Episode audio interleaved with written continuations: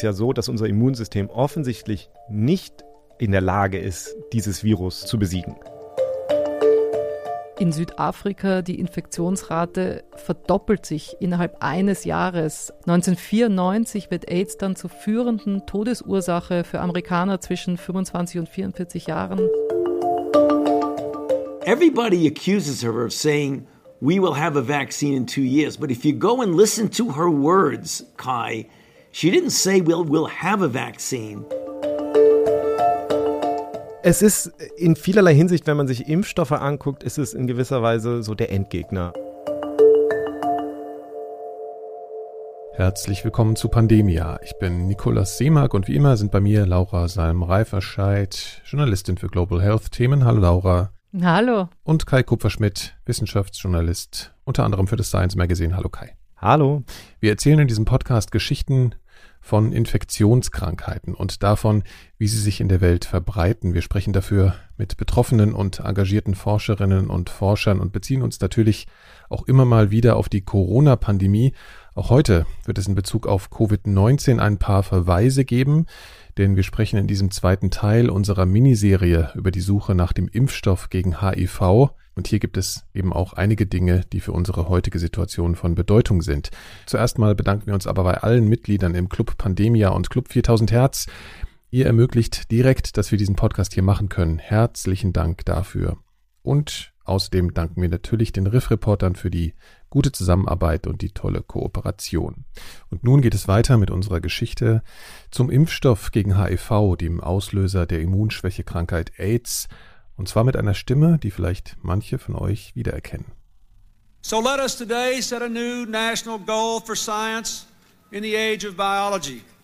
Today let us commit ourselves to developing an AIDS vaccine within the next decade.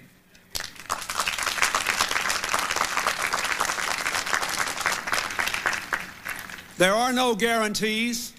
It will take energy and focus and demand great effort from our greatest minds. But with the strides of recent years, it is no longer a question of whether we can develop an AIDS vaccine. It is simply a question of when. And it cannot come a day too soon. Ja, das ist, wenn man sich noch erinnert an die Stimme, das ist der US-Präsident Bill Clinton. Das war der 18. Mai 1997. Da hat er die Abschlussrede gehalten an der Morgan State University. Und er hat das im Grunde genommen zum Anlass genommen, die, die Welt und, und vor allen Dingen die USA aufzufordern, sich das Ziel zu setzen, innerhalb von zehn Jahren einen Impfstoff gegen HIV zu entwickeln. Das ist einer dieser Momente, dieser vielen Momente eigentlich in dieser langen Geschichte, die wir hier erzählen, wo es so einen gewissen Optimismus gab, so eine Aufbruchstimmung. Er vergleicht das in der Rede tatsächlich mit, mit dem Apollo-Programm, mit Kennedy und diesem Ziel, einen Menschen auf den Mond zu bringen und sagt im Grunde genommen für unsere Generation, äh, in diesem biologischen Zeitalter ist die entsprechende Herausforderung, einen Impfstoff gegen HIV zu entwickeln. Er sagt dann ja auch, dass er, dass er mehr Geld da reinstecken will und dass sozusagen die, die größten Denker der Generation sich, sich diesem Problem widmen wollen. Und wir wollen ja heute in der Folge so ein bisschen darüber sprechen, warum das eigentlich nichts geworden ist. Also, wie wir alle wissen, es ist jetzt das Jahr 2021. Und wir begehen immer noch im Übrigen den 18. Mai. Das ist inzwischen der HIV äh, Vaccine Awareness Day. Also es ist ein Tag, an dem an dieses Versprechen und an dieses Ziel erinnert wird. Haben aber immer noch keinen Impfstoff. Richtig, obwohl es weit mehr als zehn Jahre jetzt sind, ja. Interessant ist auch der Tonfall äh, im Kontrast zu der Pressekonferenz, die wir zu Beginn der ersten Folge dieser HIV-Serie hier äh, gehört haben, wo die Administration von Reagan, also Anfang der 80er Jahre, sich das erste Mal zu dem Thema äußert, kann man ja irgendwie nur äh, in Anführungszeichen sagen. Ist ja ein sehr verächtlicher Tonfall und jetzt auf einmal sind mhm. wir da äh, mit einer Zielsetzung von, von nationalen Bedeutung. Ja, das ist schon interessant, was in der Zeit passiert ist.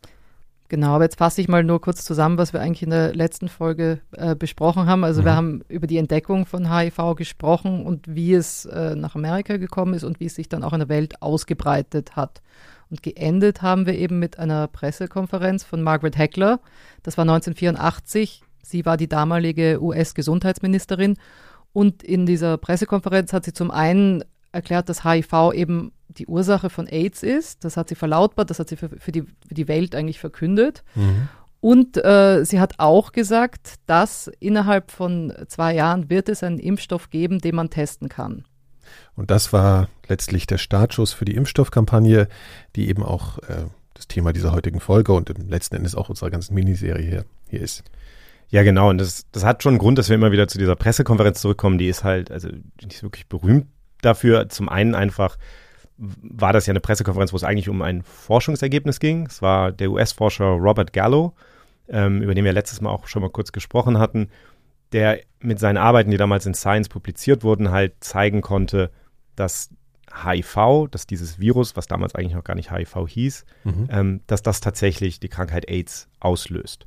Die man zuerst natürlich wahrgenommen hat. Man genau, man hatte vorher eigentlich nur die Krankheit. Es gab bereits Forscher, die, die im Grunde genommen auch das Virus ähm, als die Ursache identifiziert hatten, aber das war jetzt der Punkt, wo man sich sicher genug war, zu sagen, okay, die Frage ist jetzt, was tun wir gegen das Virus? Können wir einen Impfstoff entwickeln? Und deswegen wird das eben wahrgenommen als der Startschuss und da sagt sie halt diesen Satz, der immer wieder so ein bisschen falsch wiedergegeben wird, aber wo sie eben sagt, auf die Frage, wann wird es denn Impfstoff geben, sagt sie halt ja, in zwei Jahren. Und auch all die Menschen, mit denen ich so spreche über dieses Thema, die kommen auch immer wieder zu dieser Pressekonferenz zurück. Mhm. Ähm, unter anderem auch Tony Fauci, der berühmte HIV-Forscher aus den USA, äh, mit dem wir ja auch gesprochen haben. Margaret Heckler came out when Bob made the announcement. And everybody accuses her of saying, we will have a vaccine in two years. But if you go and listen to her words, Kai, she didn't say we'll, we'll have a vaccine. She said we will start testing a vaccine. And that's exactly what happened. Ja, man hört, es ist ihm wichtig, sozusagen das nochmal ganz klar zu machen, weil das auch wirklich immer wieder falsch berichtet wird. Bei dieser Pressekonferenz hat die Gesundheitsministerin Margaret Heckler nicht gesagt, wir werden in zwei Jahren einen Impfstoff haben, sondern sie hat gesagt, wir werden in zwei Jahren einen Impfstoffkandidaten haben, letztlich, den wir testen können. Ja, und wie Tony Fauci ja auch betont, genau das ist auch passiert. Also tatsächlich ist es so, die Pressekonferenz war ja 1984 und es hat dann 1986 eine erste Studie gegeben. Mhm. Die Welt erfährt davon erst 1987, als es einen Artikel in der New York Times gibt, in dem halt beschrieben wird, dass ein französischer Forscher ähm, an sich selbst und an einer Reihe von Menschen im damaligen Zaire, heute Demokratische Republik von Kongo, einen experimentellen Impfstoff erprobt hatte. Also einen Kandidaten, den er getestet hat. Genau. Und es ist interessant, diese Studie ist heute weitgehend vergessen. Ähm, das hat damals allerdings einen ziemlichen Skandal auch ausgelöst, weil sich eben herausgestellt hat, dass der Forscher, also zum einen hat er das an sich selbst erstmal ausprobiert, dann hat er es an Müttern und Kindern ausprobiert, Kinder bis zu zwei Jahre alt tatsächlich. Und dann kam noch dazu, dass er es sowohl an Menschen äh, sozusagen versucht hatte, um sie zu schützen vor, vor HIV, aber eben auch als Therapieversuch bei Menschen, die bereits erkrankt waren.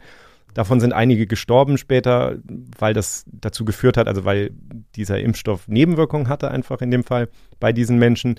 Das heißt, da kamen dann eine ganze Menge Fragen auf über die Ethik auch dieser komm, Forschung. Kommt bei mir auch gerade auf, wenn du ja. so erzählst, ja. Also das war, ähm, das war auf jeden Fall so ein, so ein Moment, wo auch dem Feld, glaube ich, dann klar geworden ist, okay, das geht nicht. Also diese Forschung war durchgeführt worden im Grunde genommen, ohne dass das Feld das davon wirklich wusste, also jetzt das Forschungsfeld, mhm. ähm, so ein bisschen losgelöst, einfach mal, da macht mal einer was. Und dann kamen eben diese ethischen Fragen auf. Und ich finde das ganz interessant, weil das natürlich lange her ist, aber mein Kollege John Cohen von Science, der hat ja ein ganzes Buch geschrieben über diese, über diese Impfstoffforschung. Und mit dem habe ich da auch nochmal drüber gesprochen und der sagt, das war kein vielversprechender Start, aber im Grunde genommen war das bei Covid-19 ja gar nicht so anders. That's how the, the AIDS vaccine field uh, began clinical trials, and it was an inauspicious start, to say the least. I should point out that COVID 19 uh, isn't necessarily any different. The first vaccine that went into a human for COVID 19 was in February, uh, February 29th. Um, and it was a military group in China that was helping uh, CanSino make its vaccine, and they the the military chief and six of her workers who were helping to make the vaccine vaccinated themselves. Uh, not a clinical trial, ethically dubious, but so it's kind of like history repeats itself. At any rate, the first trial was in 1986, even though it wasn't seen as a legitimate trial by the community.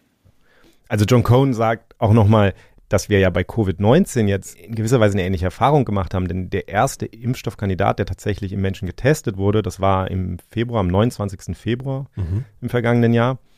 Und das war letztlich das Militär in China, das der Firma CanSino geholfen hat, diesen Impfstoff zu testen. Und das war ein Militär und seine sechs Mitarbeiter, die sich damit halt geimpft haben. Und das war auch ethisch fragwürdig. War so ein bisschen, es war keine wirkliche klinische Studie im, im klassischen Sinne. Und wie er sagt, manchmal hat man das Gefühl, die Geschichte wiederholt sich da. Es ist natürlich schon ein bisschen anders gelagert, aber auf jeden Fall 1986 war die erste klinische Studie dann für einen HIV-Impfstoff, auch wenn das heutzutage so ein bisschen aus der Geschichte dieser, dieser Impfstoffentwicklung manchmal so, ja. so rausgenommen wird, weil das Forschungsfeld es eben nicht als eine, als eine legitime Studie angesehen hat. Aber es ist eben der Beginn von, von sehr, sehr vielen Studien. Und da wird, kann man sich ja vorstellen, erstmal alles Mögliche versucht, was man halt so hatte. Aus der Geschichte der Impfstoffe wissen wir ja, dass die meisten Impfstoffe letztlich entwickelt wurden erstmal als inaktiviertes Virus oder abgeschwächtes Virus. Mhm.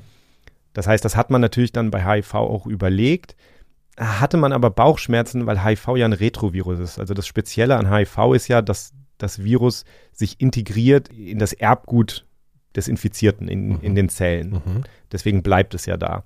Man hat dann das trotzdem probiert. Also man hat es dann erstmal im, im Tiermodell gemacht. Mhm. Das heißt letztlich an Schimpansen.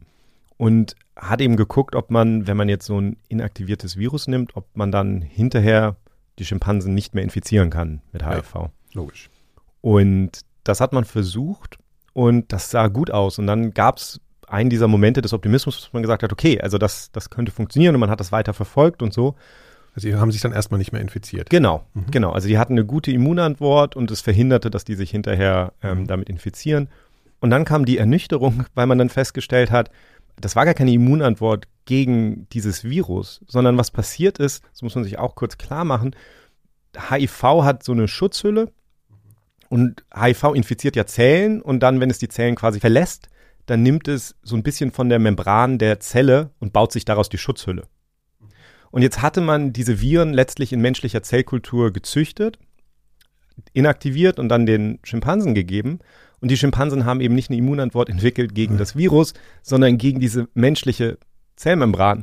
Und wenn man dann versucht hat, sie zu infizieren mit Viren, die auch wieder in der menschlichen Zellkultur entwickelt wurden, dagegen, äh, dann haben, konnten sie das verhindern, weil ja. sie sozusagen das benutzt haben. Aber das hatte nichts mit der, das hätte ja nichts damit zu tun, wie sich äh, HIV in der Natur verbreitet. So, das ist ja Vor allen Dingen bedeutet es, dass es beim Menschen halt nicht funktionieren würde. Ja, es, es basiert ja. allein darauf, dass sozusagen du eine andere Spezies gerade benutzt, so, die eine Immunantwort okay. entwickeln kann gegen menschliche Zellmembran. Aber das kann der Mensch natürlich eigentlich nicht. Er erkennt das nicht als fremd. Ja das war so ein Beispiel für etwas, wo, wo, wo man so ein bisschen erst positiv war und dann mhm. eben gemerkt hat, okay, das funktioniert aber gar nicht. Man ist sogar so weit gegangen zu sagen, okay, vielleicht sollten wir tatsächlich versuchen, einfach abgeschwächtes Virus zu nehmen. Da gab es Versuche zu. Dann hat man aber in einer, in einer wichtigen Studie festgestellt, dass einige äh, Affen sich dann trotzdem tatsächlich mit einer HIV-ähnlichen Erkrankung infizieren an diesen abgeschwächten Viren. Ach so. Und hat das im Grunde genommen wieder aufgegeben. Es gab später im Übrigen tatsächlich ähm, eine Reihe von, von Forschern und Ärzten, die sich letztlich aus Verzweiflung, glaube ich, bereit erklärt haben, so ein abgeschwächtes Virus an sich selbst testen zu lassen. Dazu ist es dann nie gekommen. Aber nur um das so ein bisschen zu zeigen. Also es gab immer wieder diese Momente, wo man gedacht hat, okay, vielleicht kommt man weiter. Und dann kam eben relativ schnell häufig äh, auch wieder die Enttäuschung. Und mein Kollege John Cohn beschreibt das eben auch als so eine, so eine Achterbahnfahrt. Yeah, the field has been a roller coaster from the beginning, and there have been so many moments where it looked doable, and then so many where the roller coaster flew off the rails and went into the ocean. Ja, man muss vielleicht dazu sagen, dass John in, äh, in San Diego lebt. Also ja. der, wenn er an, ein, ähm, an eine Achterbahn denkt, dann denkt er an eine Achterbahn, die, die am Meer steht. äh, weil er halt sagt, äh, es gab immer wieder diese Momente, wo es irgendwie machbar aussah. Ähm, und dann gab es eben immer wieder Momente, wo, wo der Wagen quasi von der, von der Achterbahn einfach äh, losfliegt und äh, ins Meer, äh, ins Meer fliegt. Also immer wieder diese, diese Enttäuschungen und das geht zweite Hälfte der 80er und dann in die 90er halt immer wieder mit diesem Auf und Ab und diesen Versuchen und immer wieder diese Enttäuschung halt. Und während es eine Enttäuschung nach der anderen gibt, breitet sich HIV halt auch immer weiter in der Welt aus. Also wir haben zum Beispiel Ende 1993 gibt es bereits 2,5 Millionen AIDS-Fälle weltweit. In Südafrika die Infektionsrate verdoppelt sich innerhalb eines Jahres in diesem Jahr, also 1993. 1994 wird AIDS dann zur führenden Todesursache für Amerikaner zwischen 25 und 44 Jahren. Das ist wirklich irre. Das mhm. hätte ich mhm. nicht gedacht, ja. Ende 1996 ähm, sind schon 23 Millionen Menschen mit HIV infiziert weltweit. Mhm. Also da sieht man auch, wie schnell das einfach ja. sich wirklich in der Welt ausgebreitet hat. Und dann gibt es halt auch so ganz ikonische Momente auch, nicht? Also 1991 war zum Beispiel, wo dieses rote Bändchen ja, ähm, initiiert wurde, diese AIDS-Schleife initiiert wurde, auch um Menschen, an Menschen zu gedenken, die mit HIV leben und auch an deren äh, Angehörige. Und dann war es noch immer, in, also auch Anfang der 90er Jahre, gab es noch immer dieses Stigma der Schwulenkrankheit. Also es war erst tatsächlich, glaube ich, dann, äh, wie der Basketballspieler Magic Johnson äh, vor, vor, Publikum gesagt hat, dass er HIV-positiv ist, ja. hat das wirklich so ein bisschen geholfen, um diesen Shift zu machen, weg von der schwulen Krankheit hin zu, ja, okay, das kann einfach jeden erwischen. Und selbst da gab es noch ziemlich viele Sprüche, das weiß ich noch, weil ich ziemlich äh, fanatischer Basketball-Fan war damals. Also das war schon auch nicht so, dass damit die Sache erledigt nee, war. Klar. Aber es hat so ein bisschen aufgebrochen dann ja, auch. Ja, ja. klar. Und, und das war auch das Jahr, wo, also 1991, wo auch Freddie Mercury gestorben ist. Ja, also es sind so ikonische Momente, ja. die man noch so im Kopf hat. Und besonders interessant, das habe ich jetzt erst bei der Recherche irgendwie gecheckt, überhaupt. 1992 hätte die internationale AIDS-Konferenz in Boston stattfinden sollen, also mhm. in Amerika. Die wurde nach Amsterdam verlegt, weil die USA so strenge Einreiseregularien hatten für Leute, die HIV infiziert sind. Ja, ich, das ist, ich glaube, das unterschätzen Leute immer. Das gibt es ja auch heute noch. Also es gibt eine ganze Menge Länder, wo ich sozusagen als HIV-Positiver auch nicht, nicht einreisen darf, theoretisch, beziehungsweise ähm, es gibt ja auch Länder, wo ich, wo ich quasi einen Test machen müsste, wenn ich da, wenn ich da leben will. Da dürfen HIV-positive Menschen zum Beispiel nicht leben. Wirklich, das war überhaupt nicht klar. Mhm. Ist, glaube ich, kaum jemanden klar, nee, also das, nicht. der nicht betroffen ist. Also mhm. das ist total verrückt. Aber genau, also einfach nur mal, um jetzt dieses ja. Setting zu, zu mhm. kreieren, um zu ja, zeigen, ja, wie schlimm es war, während die da geforscht haben, nach diesen Impfstoffen gesucht haben. Und in dieser Folge werden wir auch über Thailand noch reden, weil dort wichtige Impfstoffstudien gemacht wurden. Und eben in Thailand hat sich auch HIV extrem ausgebreitet. Und am Beispiel von Thailand sieht man auch, wie es sozusagen angefangen hat in der ähm, homosexuellen Community und in der bisexuellen Community und sich da dann wirklich breit in der Bevölkerung mhm. ausgebreitet hat. Und da hat äh, Prapan Panupak, der ist eben der HIV-Champion von Thailand. Der Fauci von Thailand. Der Fauci von Thailand sozusagen. Er hat ja damals, das haben wir in der ersten Folge schon gesagt, er hat die ersten HIV-Patienten in Thailand mhm. behandelt und der erklärt hier so ein bisschen, wie sich es ausgebreitet hat in Thailand. It first started from male homosexuals, bisexuals, and then several years later, 1988, HIV was uh, became an epidemic among intravenous drug users. Es fing an in Thailand in der homosexuellen und bisexuellen Community. Das war 1985. 1988 hat sich dann verbreitet in Menschen, die Drogen gespritzt haben, also Dro Drogen injiziert haben. Mhm. 1989 hat es sich schon bei weiblichen Sexarbeiterinnen verbreitet zum Beispiel so eine vier, Kette, ne? so eine, mhm, ja. eine, echte Infektionskette, die man ja. so nachverfolgen kann. Mhm. Es waren schon 44 Prozent der ähm, Sexarbeiterinnen in Chiang Mai, das ist im Norden von Thailand, waren infiziert 1989. Also 44 Prozent, das muss man sich mal ja. vorstellen. Mhm. Und von den Sexarbeiterinnen ging es dann in die allgemeine Bevölkerung über. Also dann sind halt die Ehemänner und die äh, Freunde von Frauen sind dann zur Sexarbeiterin gegangen, sind dann nach Hause und haben es dann an die heterosexuellen Frauen weitergegeben, an Schwangere. Die Schwangeren haben es dann an die Neugeborenen ja. weitergegeben. Und als Beispiel habe ich mit einer Frau gesprochen, die ist heute 42 Jahre alt. Sie möchte anonym bleiben, deswegen nennen wir ihren Namen hier nicht. Sie ist eine Reisbauerin aus dem Nordosten von Thailand, aus der Konkan-Provinz.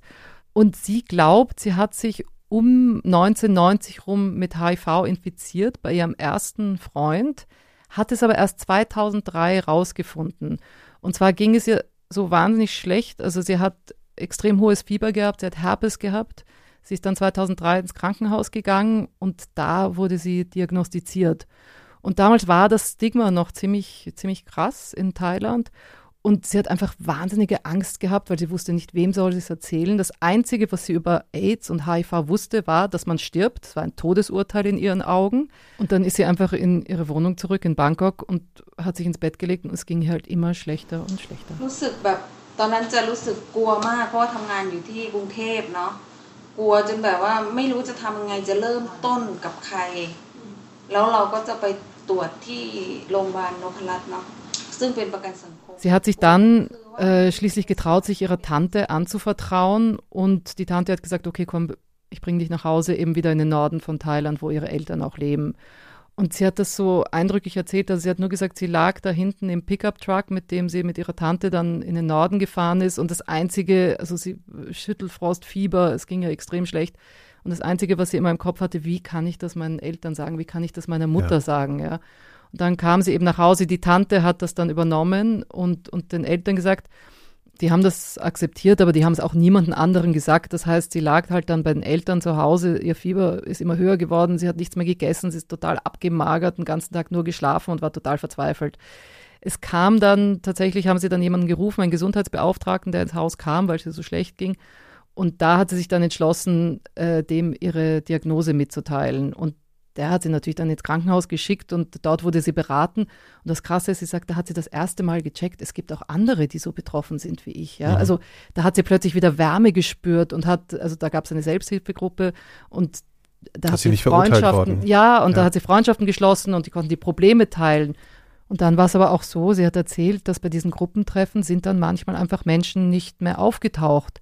Und da wusste sie einfach, immer, das heißt, dass die gestorben sind. Das war einfach auch eine Zeit, wo noch wahnsinnig viel gestorben wurde, ja, weil es gab einfach noch nicht so viele Medikamente.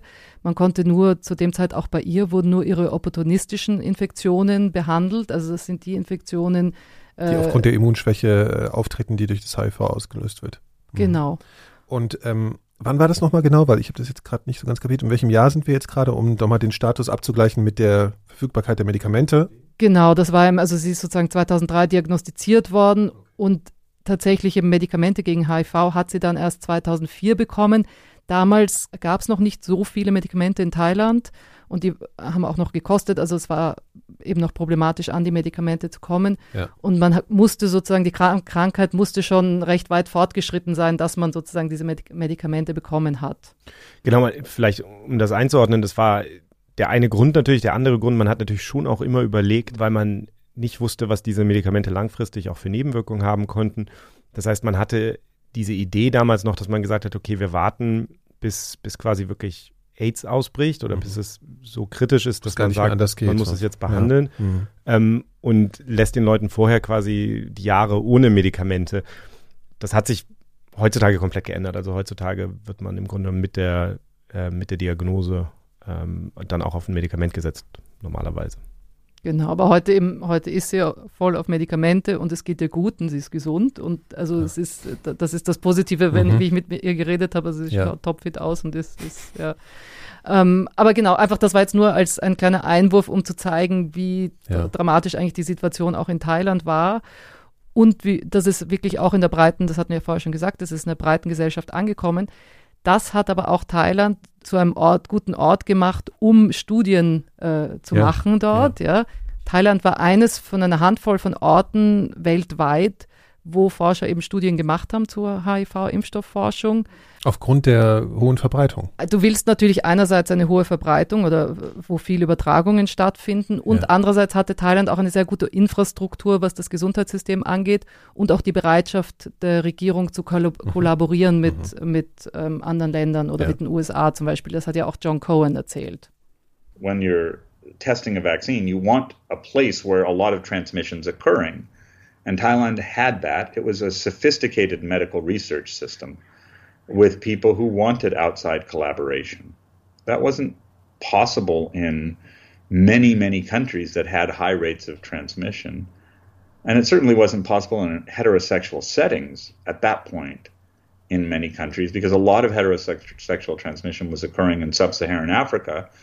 And it was difficult in 1995 to establish a AIDS vaccine trial site in sub Saharan Africa.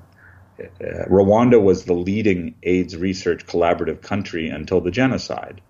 And then that was entirely destroyed. I went back to Rwanda in 2000 and went around the old AIDS labs with the guy who was trying to restart the AIDS research community there, which was once the biggest, largest, best funded AIDS research effort in Africa. And it had it was devastating. It had collapsed. And Kinshasa was another huge AIDS research center, but with the coup and the ousting of Mobutu, that all fell apart in, in the early 90s. And uh, so Thailand was the place. Man muss sich eben klar machen, dass zu dieser Impfstoffforschung eben auch dazugehört, einen Ort zu haben, wo man diese Impfstoffe dann testen kann. Ja. Und deswegen reden wir halt viel über Thailand, weil das da viel passiert ist. Unter anderem wegen dieser Zusammenarbeit, die da besteht, auch mit dem US-Militär. Aber wie John Cohn sagt, man hätte natürlich eigentlich gedacht, dass zum Beispiel das Afrika südlich der Sahara ein guter Ort wäre. Da gibt es relativ hohe Infektionszahlen. Mhm. Mhm. Da gab es auch einige Länder, die eigentlich eine gute Infrastruktur dafür hatten. Also Ruanda war ein Land, in dem es äh, HIV-Forschung gab, wo eigentlich die, die Voraussetzungen dafür waren, um diese Impfstoffe zu testen. Aber dann kam eben Mitte der 90er der Völkermord, was dazu geführt hat, dass diese ganze Infrastruktur im Grunde zerstört wurde. Ein anderes Land war Demokratische Republik Kongo. Das ging dann aber nach, nach Mobutu auch nicht mehr. Ähm, mhm. Also das wurde. Ja, schwieriger. Da, da, spielen dann eben diese geschichtlichen Faktoren eine Rolle und, mhm. und das alles führte eben dazu, dass Thailand der Ort war, wo, wo einige der ersten Impfstoffkandidaten dann wirklich in, in großen Wirksamkeitsstudien getestet wurden. Wenn du sagst, dass äh, da Impfstoffkandidaten getestet wurden, wurden die in Menschen schon getestet? Also waren das Studien in, in ja, der ja. Bevölkerung? Also es hat bis heute mehrere hundert Studien gegeben von Impfstoffkandidaten. Das mhm. heißt, das okay. Feld produziert im Grunde genommen immer wieder neue Kandidaten und die werden dann vorangetrieben und dann kommt eben diese Enttäuschung, über die wir vorher gesprochen haben, manchmal. Manche dieser Kandidaten kommen so weit, dass man wirklich sagt, okay, wir machen jetzt eine Phase 2 oder Phase 3 Studie, wo wirklich dann geguckt wird auf die Wirksamkeit schon. Mhm. Aber, aber viele aber es scheitert eigentlich immer wieder. Also es scheitert immer wieder und viele Kandidaten kommen auch gar nicht so weit. Also was man, wir haben ja vorhin kurz geredet, inaktiviertes Virus oder abgeschwächtes mhm. Virus. Man ist dann relativ schnell dazu übergegangen, im Grunde um das zu machen, was wir ja viel jetzt auch bei Covid-19 sehen, nämlich zu sagen, okay, wir müssen irgendwie so ein Oberflächeneiweiß, irgendetwas auf der Oberfläche dieses Virus nehmen mhm. Mhm. und das entweder aufreinigen oder es in ein anderes Virus packen und dem Menschen, dem menschlichen Immunsystem präsentieren und dann entwickelt er hoffentlich Antikörper dagegen. Ja. Und der Gedanke dabei ist ja immer, um es nur noch mal ganz kurz zu sagen, die Antikörper, die zirkulieren dann letztlich im Blut, die setzen sich auf dieses Virus und die besetzen im Grunde genommen all die Andockstellen des Virus und das Virus also kann wenn das auf, einem, auf natürlichem Weg dann, wenn ich so sage, reinkommt, dann greifen die Antikörper des Virus an und besetzen diese Andockstationen. Genau. Und das ja. heißt, das Virus kommt einfach nicht dazu, wirklich ja. Zellen zu infizieren. Das ist der Gedanke bei diesen Antikörpern. Ja. Und da gab es dann, wie so häufig, dann wieder vielversprechende Versuche. Ähm, man hat auf der Oberfläche von, von HIV hat man ein sogenanntes Glykoprotein, das ist ein Eiweiß mit so Zuckerresten das heißt GP120 bzw. GP160 das sind einfach zwei Formen von diesem Eiweiß. Und das ist im Grunde genommen das Spike-Protein von HIV. Also das ist tatsächlich, so, so kann okay. man sich das vorstellen. Okay. Und das heißt, man hat dann versucht, dieses Eiweiß zum Beispiel ähm, aufzureinigen und dann ähm, Menschen als Impfstoff zu geben oder es eben in ein anderes Virus zu packen. Und man hat dann gefunden, dass tatsächlich Antikörper produziert werden und das sah alles sehr vielversprechend aus, weil im Labor konnte mithilfe dieser Antikörper dann auch tatsächlich, also die waren dann mächtig genug, um zu verhindern, dass das Virus, dass das Virus zum Beispiel Tiere infiziert. Mhm. Das Problem, was man dann erst später verstanden hat, ist, das sind natürlich alles wieder Sachen, die dann im Labor getestet werden. Und man testet dann einfach, okay, können diese Antikörper dieses Virus neutralisieren, sagt man. Ja. Nur die HIV-Stämme, die man im Labor hatte, das waren HIV-Stämme, die sich in gewisser Weise an die Zellkultur angepasst hatten. Und wenn man dann rausgegangen ist in die Realität und sich angeguckt hat, welche, wie die Viren eigentlich aussehen, sehr früh in einer Infektion eines Menschen, dann waren das häufig Viren, die anders waren. Also mutiert. Naja, umgekehrt. Im Grunde genommen waren die in der Zellkultur, so. hatte eine gewisse Auswahl stattgefunden mhm. und es waren halt bestimmte Viren, die sich okay. da durchgesetzt hatten. Das heißt, es stellte sich dann heraus, dass das zwar alles gut ausgesehen hatte, aber dass es wahrscheinlich nicht reicht, um wirklich die Viren zu neutralisieren, mit denen man dann in der Realität vielleicht konfrontiert Weil würde. Die zu unterschiedlich geworden sind, ja. Mhm. Genau. Dazu kommt, wie du sagst, Mutationen spielen natürlich eine Rolle. Mhm. HIV ist ein RNA-Virus. RNA-Viren sind Viren, die grundsätzlich eher viel mutieren.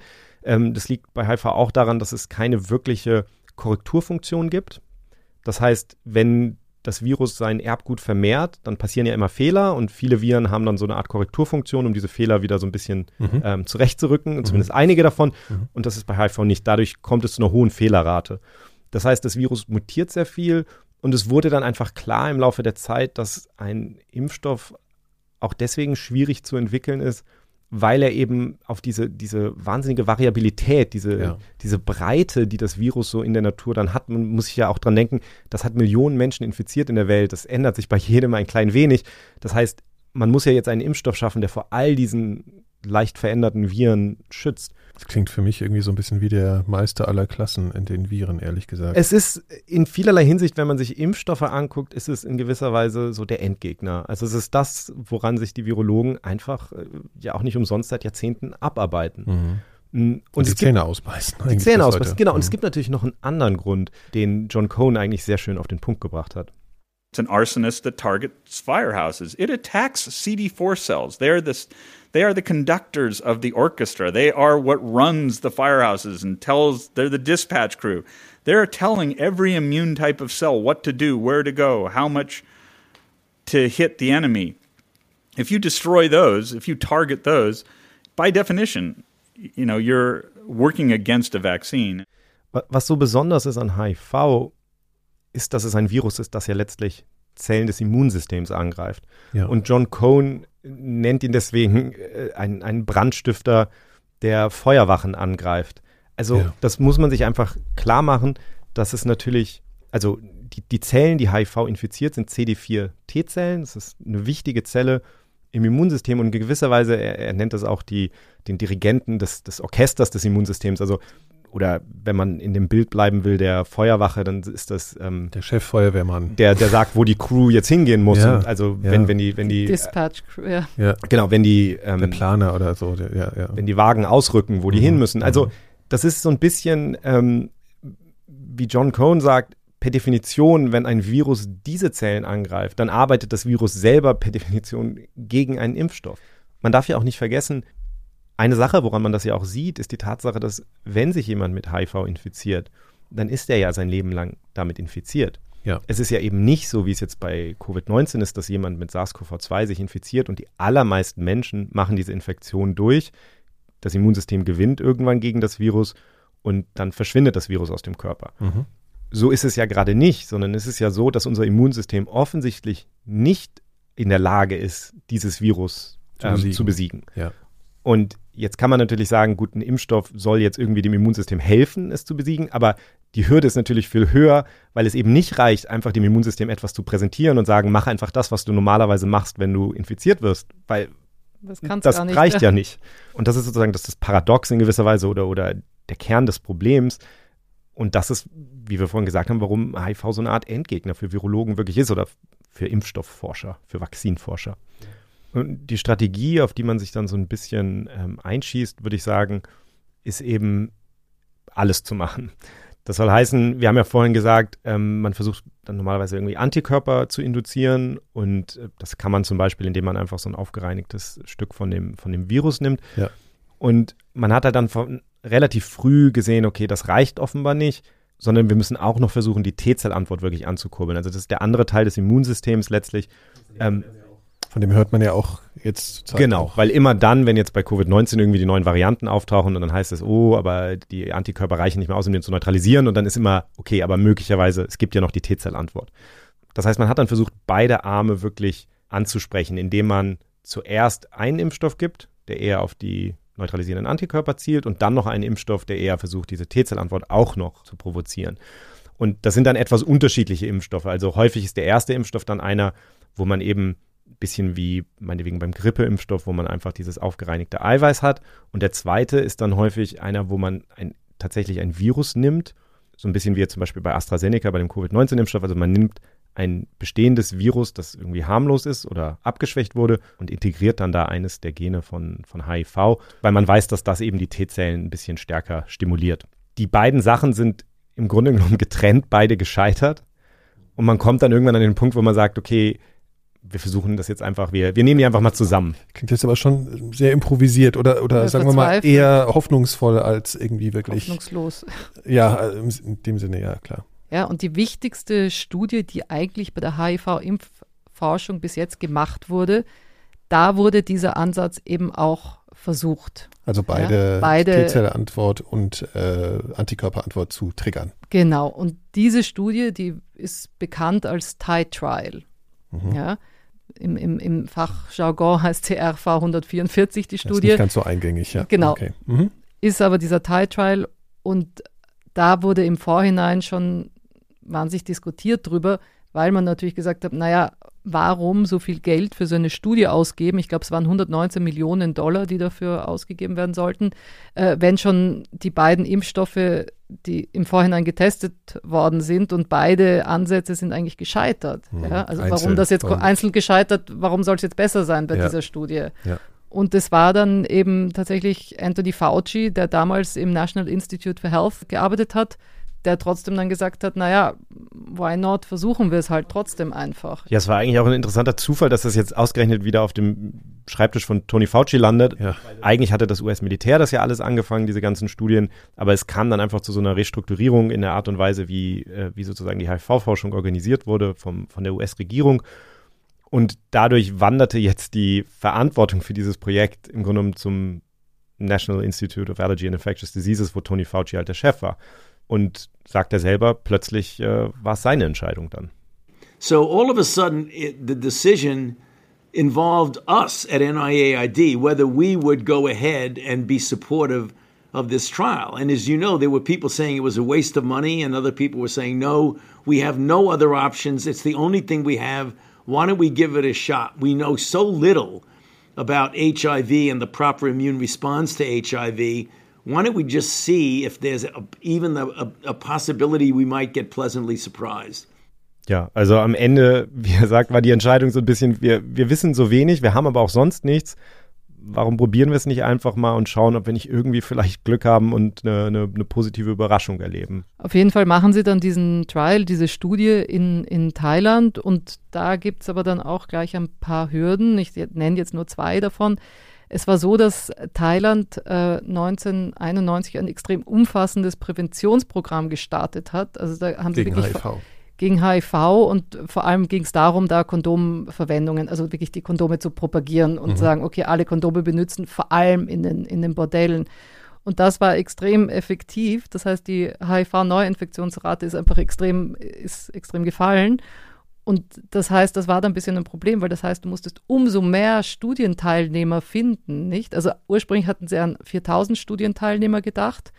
Ähm, dann mussten sie das praktisch vervierfachen, diese Zahl, weil, weil umso weniger, so weniger, HIV in der ja. Bevölkerung ist und umso unwahrscheinlicher ist halt dann eine Ansteckung, ja. Und darüber habe ich mit Jerome Kim gesprochen. Er ist Arzt und Spezialist für Infektionskrankheiten und war damals der Leiter vom HIV-Forschungsprogramm von der US-Armee und hat eben auch diesen Thai-Trial mitgeleitet.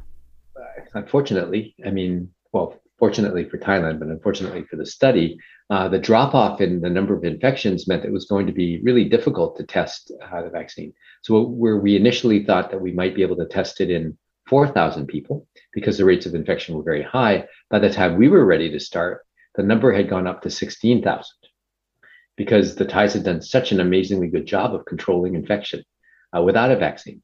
I mean, it's similar to COVID, right? I mean, you thought you could have done the COVID testing in China or in Korea, where the early outbreaks were, but the countries were so good at suppressing the virus without a vaccine that when it came time to test the vaccines, you had to go to other places where the where the virus was exploding. Er vergleicht das hier auch mit, dem, mit der jetzigen Pandemie, also mit SARS-CoV-2 und sagt, ähm, damals in China wäre natürlich ein guter Ort oder Korea wären gute Orte gewesen, um Impfstoffkandidaten zu testen. Aber wie diese Kandidaten dann fertig waren, dann gab es dort nicht mehr genug Fälle eigentlich. Ja. Da war schon die Pandemie an einen anderen Ort gewandert sozusagen. Mhm. Ähm, es gab noch ein anderes Problem damals beim, beim Thai Trial und zwar sollte die Studie eigentlich schon 2001 losgehen, aber ähm, der Impfstoff, der extra natürlich für diese Studie produziert werden musste, da gab es eben ein Problem, ein Qualitätsproblem mit einer von diesen Chargen, Impfstoffchargen. Das heißt, die mussten das komplett in die äh, kippen und wegschmeißen. Das verunreinigt oder so. Genau. Ja. Und das, das ist natürlich, da sieht man natürlich, wie wichtig diese Qualitätsüberprüfung mhm. ist, weil du kannst ja nicht gesunde Menschen mit etwas, also die waren ja gesund, diese Menschen, ja, du kannst ja die nicht mit irgendwas ja. impfen, was, wo es Qualitätsprobleme gibt. Ja. Aber das zeigt nur, was da für Probleme auftreten können bei solchen, bei mhm. solchen mhm. ähm, Dingen. Es ging dann 2000, also im September 2003 endlich los, also zwischen September 2003 und Dezember 2005 wurden dann eben 16.402 Freiwillige in dieser Studie aufgenommen hauptsächlich eben aus zwei Provinzen im Norden von Thailand, wo es eben sehr äh, viele Fälle, HIV-Fälle gab. Es waren Männer und Frauen zwischen 18 und 30 Jahre alt, die natürlich alle kein HIV haben durften, die da rekrutiert wurden. Die Studie war extrem aufwendig. Also das Ziel war ja herauszufinden, ob die Impfung eine Infektion mit HIV verhindert. Ja und eben auch den Effekt von der Impfung auf die frühe Viruslast bei denen, die sich vielleicht doch anstecken. Okay. Ja? Die Impfstoffe wurden halt innerhalb von 24 Wochen an verschiedenen Stichtagen verabreicht. Beide, also zuerst dieser eine Impfstoff und dann am Ende noch zwei Dosen von dem anderen Impfstoff. Und wie sozusagen alle Impfdosen verabreicht waren, musste man natürlich schauen, ob die sich infizieren. Das heißt, man hat da drei Jahre lang die noch begleitet und hat alle paar Monate dann eben Tests gemacht, mhm. um zu schauen, wie es ihnen geht, ob sie ja. sich infiziert haben. Ja, ja. also ist dann natürlich ein, ein, eine lange Zeit. Ja. Und während dieses Thai-Trial eben schon im Gange ist, also diese voll geimpften Menschen mhm. oder nur scheinbar geimpften Menschen jetzt sozusagen durchs Leben gehen und manche sich vielleicht infizieren und man darauf wartet zu sehen, ob es einen Unterschied gibt zwischen den Geimpften und den Nicht-Geimpften. Mitten in dieser Phase kommt jetzt das Ergebnis von einer anderen Studie, bei der auch ein Impfstoff getestet wurde. Ich hatte ja vorhin schon mal gesagt, dass ein Ansatz war, zu versuchen, die T-Zellen zu stimulieren, indem man bestimmte Gene von HIV nimmt und in andere Viren ja. einsetzt. Und da hatte die Firma Merck einen Impfstoff entwickelt und der benutzt ein Schnupfenvirus, Adenovirus 5. Mhm. Und in dieses Virus hatten die dann eben verschiedene HIV-Gene letztlich reingebaut. Das war immer nur ein Gen pro Virus, aber dann hat man halt verschiedene Viren quasi zusammengemischt. Ist das so ein bisschen wie AstraZeneca heute funktioniert? Kann man das vergleichen? Das ist vergleichbar, genau. Okay. Ähm, kommen wir gleich noch zu, mhm. aber es ist ein etwas anderes. Also AstraZeneca benutzt ein Schimpansen-Adenovirus. Ja. Das hier war ein menschliches Adenovirus. Aber es ist das gleiche Virus letztlich, was der Sputnik V-Impfstoff, der russische Impfstoff, ah, okay. in einer seiner beiden Dosen benutzt. Merck hatte also diesen Impfstoffkandidaten entwickelt und wollte den testen, zusammen mit, mit dem NIAID, also dem Forschungsinstitut von Fauci. Und das passierte dann auch, das ging im Dezember 2004 los. Und da gab es dann erstmal eine Studie, die sogenannte STEP-Studie. Da wurden 3000 Menschen eingeschlossen in die Studie in Australien, Brasilien, Kanada, auch in den USA, Haiti. Und 2007 wurde dann eine etwas andere Form von dem gleichen Impfstoff noch getestet. Die war eben auf Südafrika zugeschnitten, diese Version, mhm. und wurde dann auch in Südafrika getestet. Und das war die sogenannte Pambili-Studie. Aber im September 2007 wurden dann, also kurz nach dem Beginn dieser Pambili-Studie, beide Studien, die STEP und die Pambili-Studie, plötzlich abgebrochen. Und zwar hatten vorläufige Daten aus dem STEP-Trial gezeigt, dass sich ähm, die Menschen, die den Impfstoffkandidaten bekommen hatten, nicht nur nicht seltener infiziert haben, sondern die hatten sich tatsächlich häufiger mit HIV infiziert als die Kontrollgruppe. Die haben sich häufiger infiziert. Also nur mal, um ja. es klar zu machen, also es gibt ja immer eine Gruppe, die den Impfstoffkandidaten bekommt und eine, die ein Placebo bekommt. Und die Gruppe, die den Impfstoffkandidaten bekommen hat, hat sich häufiger mit, mit, mit HIV infiziert als die andere. Genau. Mhm. Das, das, ist das haben zumindest die vorläufigen Daten gezeigt und das ist so ziemlich, genau, das ist so Super-GAU der, der, ja. Genau, schlimmstmögliche Ergebnis, was man haben kann. Und ich habe darüber gesprochen mit einem Forscher, der damals bei Merck gearbeitet hat, Mark Feinberg. Der hat damals da in der Impfstoffforschung äh, gearbeitet und ist heute Leiter einer sehr wichtigen großen Organisation, IAVI, International AIDS Vaccine Initiative. Das ist letztlich eine internationale Organisation, die versucht, die Impfstoffforschung gegen HIV voranzutreiben und bestimmte Kandidaten quasi mitentwickelt und, mhm. und begleitet. Und den habe ich zunächst mal gefragt, wie sich das eigentlich angefühlt hat, nachdem dieses Ergebnis bekannt wurde. When we got the results, especially when we got the results that suggested that there may have been an unanticipated increase in infection risk in a subset of the volunteers. That was um, really profoundly disappointing for everyone at Merck. It was profoundly disappointing to me, and it was profoundly disappointing to the field broadly. Um, so that was that was rough. Yes, it was a difficult time. Ja, ich finde, man hört ihm das heute noch an, dass es tatsächlich ähm, schwer war und das ist wirklich der, wie ich gesagt habe, der Tiefpunkt in gewisser Weise dieser ganzen Impfstoffforschung gegen HIV. Und natürlich beginnt sofort auch die Suche nach den Ursachen. Ähm, man hat natürlich irgendwie Sorge, dass das auch auf, auf Auswirkungen haben kann auf andere Kandidaten. Und da spielt jetzt das eine Rolle, worüber wir vorhin geredet haben, nämlich dass HIV eben das Immunsystem direkt angreift.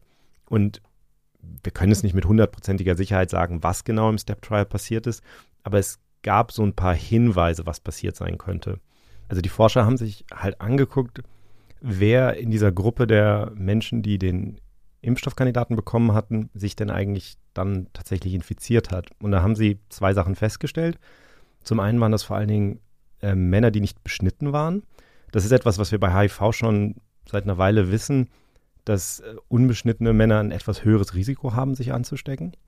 Aber das Interessante war, dass die zweite Sache, die sie halt rausgefunden haben, war, dass diese Menschen sehr häufig seropositiv waren für dieses Adenovirus. Das heißt, diese Menschen hatten irgendwann schon mal eine Infektion durchgemacht mit diesem Schnupfenvirus. Also mit dem Virus, was sozusagen hier nur als Genfähre ja, dienen Genfähre soll. ist das Wort, das fiel mir gerade nicht ein. Ja. Mhm. Und das ist interessant, weil es zumindest eine, auf eine Theorie hindeutet.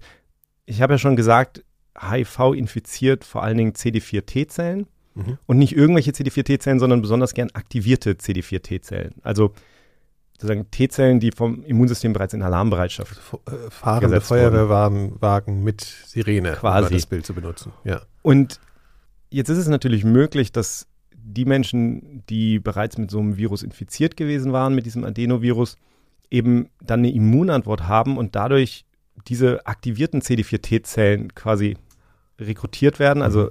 die haben einfach in dem Augenblick ein bisschen mehr von diesen aktivierten CD4-T-Zellen in den Schleimhäuten. Und damit und steigt die Infektionswahrscheinlichkeit. Dadurch könnte die Infektionswahrscheinlichkeit gestiegen sein. Das ist eine Theorie. Aber das ist natürlich ganz interessant, weil wir vorhin kurz angesprochen haben, ist es tatsächlich so, dass wir jetzt bei Covid-19 auch wieder adenovirale Vektoren benutzen. Und dieses spezifische Virus, Adenovirus 5 zum Beispiel, wird sowohl von ähm, dem russischen Impfstoff Sputnik V benutzt. Der benutzt zwei verschiedene Vektoren, einen für den ersten und einen für die zweite Dosis. Mhm. Einmal ist es eben Adenovirus 5 und das andere auch CanSino, das ist äh, die Firma, die diesen chinesischen Impfstoff hergestellt hat. Auch die benutzen Adenovirus 5. Das heißt, es gibt so ein bisschen die Frage im Hintergrund auch, könnte es sein, wenn man das jetzt in Populationen einsetzt, wo das HIV-Risiko möglicherweise eh ein bisschen höher ist, also wo das Virus zirkuliert, mhm. dass das das irgendwie erhöht. Das ist etwas, das wurde am mhm. Anfang ein bisschen diskutiert, ist inzwischen wieder ein bisschen zurückgegangen. Aber da habe ich natürlich Mark Feinberg auch zugefragt, ob wir davon ausgehen müssen, dass es eben zu so einer Nebenwirkung kommen könnte, dass es in seltenen Fällen einfach das Infektionsrisiko mit HIV erhöht. We don't know whether that's true. I mean, I think it, it there are lots of reasons to speculate what the answer might be. We don't know whether it was something that was specific to adenovirus type 5. We don't know whether it was something that was specific to adenovirus type 5 that expresses HIV antigens. Um, specifically, I think it's something that people need to look at carefully in other studies. Mark Feinberg sagt, dass es natürlich möglich ist, dass es da ein gewisses Risiko gibt, aber dass wir eben nach wie vor nicht genau wissen, was im Step Trial genau passiert ist. Also ist das jetzt etwas, was spezifisch ist für Adenoviren, denen man einen Teil von HIV eingesetzt hat? Ja. Oder kann das Gleiche passieren, mhm. wenn man, wenn man einfach ein Adenovirus nimmt einer völlig anderen, als Genfähre für ein völlig anderes Virus?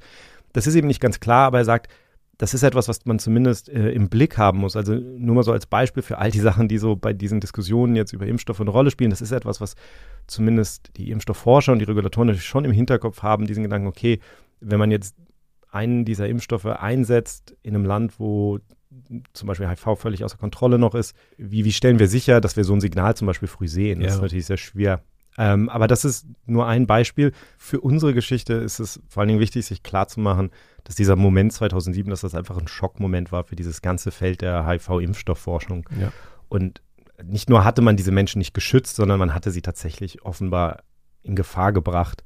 Und man kann sich vorstellen, dass die Erwartungen an das Thai-Trial, was ja dann als nächstes seine Ergebnisse noch bekannt geben sollte, entsprechend niedrig waren. Ja, aber das Ergebnis war dann doch eine ziemliche Überraschung. And we saw 31% efficacy, which is really remarkable. Also er spricht hier von einer 31-prozentigen Wirksamkeit der Impfstoffe. Mhm. Ja. Das heißt, 125 äh, Probanden haben sich im Laufe der Studie mit HIV angesteckt Und davon waren 74 in der Placebo-Gruppe und 51 in der Gruppe, die den echten Impfstoff bekommen naja, das ist ja schon ein deutlicher Unterschied. Das sind dann 31 Prozent. Mhm. Ist aber so, dass 31 Prozent war den Thailändern nicht genug. Die wollten eine 50-prozentige Wirksamkeit haben, um das für den Markt äh, zulässig zu machen. Aber die Wissenschaftler, also die weltweiten Wissenschaftler, waren extrem aufgeregt über dieses Ergebnis. In einem Fachblatt hieß es die Mondlandung der HIV-Impfstudienforschung. Das zeigt einfach nur auch, wie schwierig ja. diese, dieser ganze Prozess war. Nicht einfach, wo sie sagen, bei 31 Prozent Wirksamkeit, Flippen schon alle überhaupt aus, ne? irgendwie eine Wirksamkeit Ja, ja, zu sehen ja. war, Es nicht? ist halt eines dieser Ergebnisse, man kann das so und so sehen, aber ich glaube, man muss ganz klar nochmal sagen, es ist das erste Mal in Mhm. der Geschichte Genau. der HIV-Impfstoffforschung, dass überhaupt man in einer solchen Wirksamkeitsstudie einen Schutz gesehen hat. Mhm. Also, wir haben ja gerade gesagt, in der Merck-Studie hat man das Gegenteil gesehen, in den meisten anderen Studien hat man gar nichts gesehen. Und hier war jetzt das erste Mal ein Signal.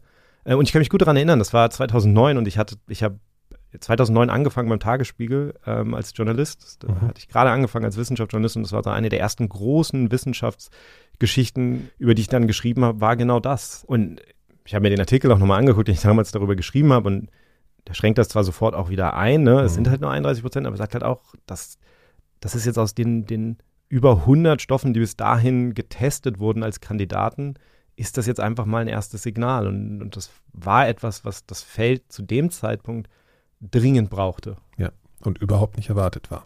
und überhaupt nicht erwartet war. Wir werden in der nächsten Folge dann darüber sprechen, wie es weiterging Mhm. ähm, und auch Weiter was geht. das mit, Mhm. Wie es weitergeht immer, ja. und, und, und was das mit SARS-CoV-2 dann auch zu tun hat.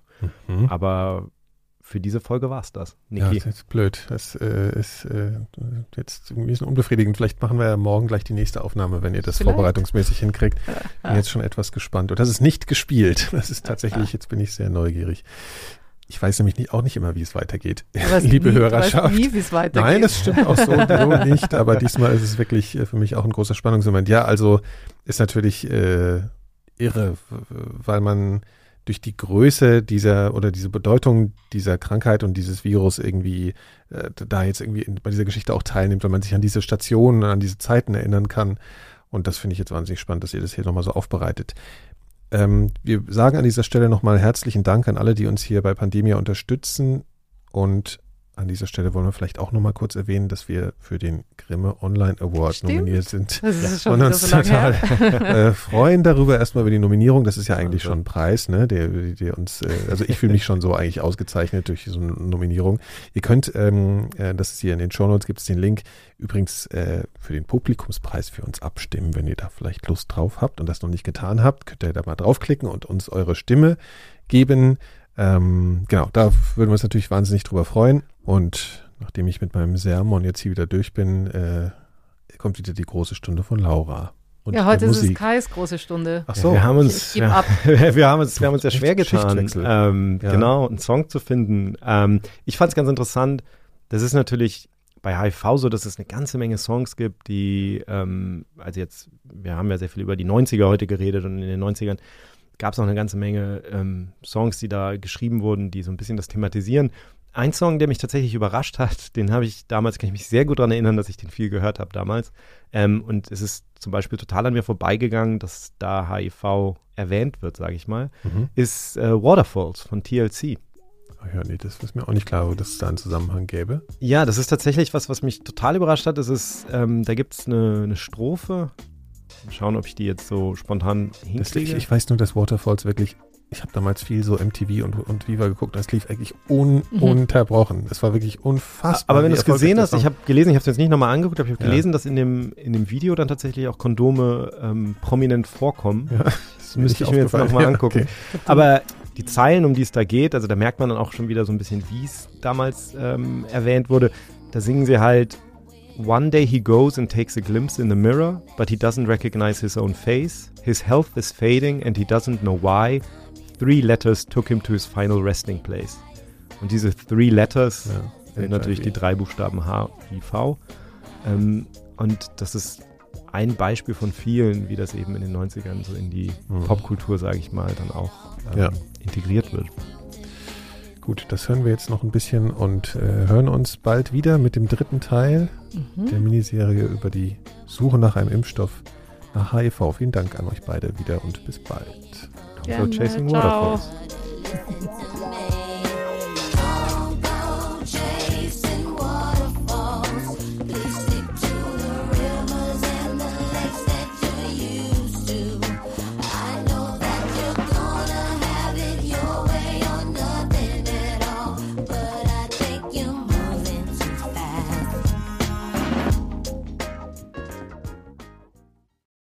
Eine Produktion von 4000 Hertz.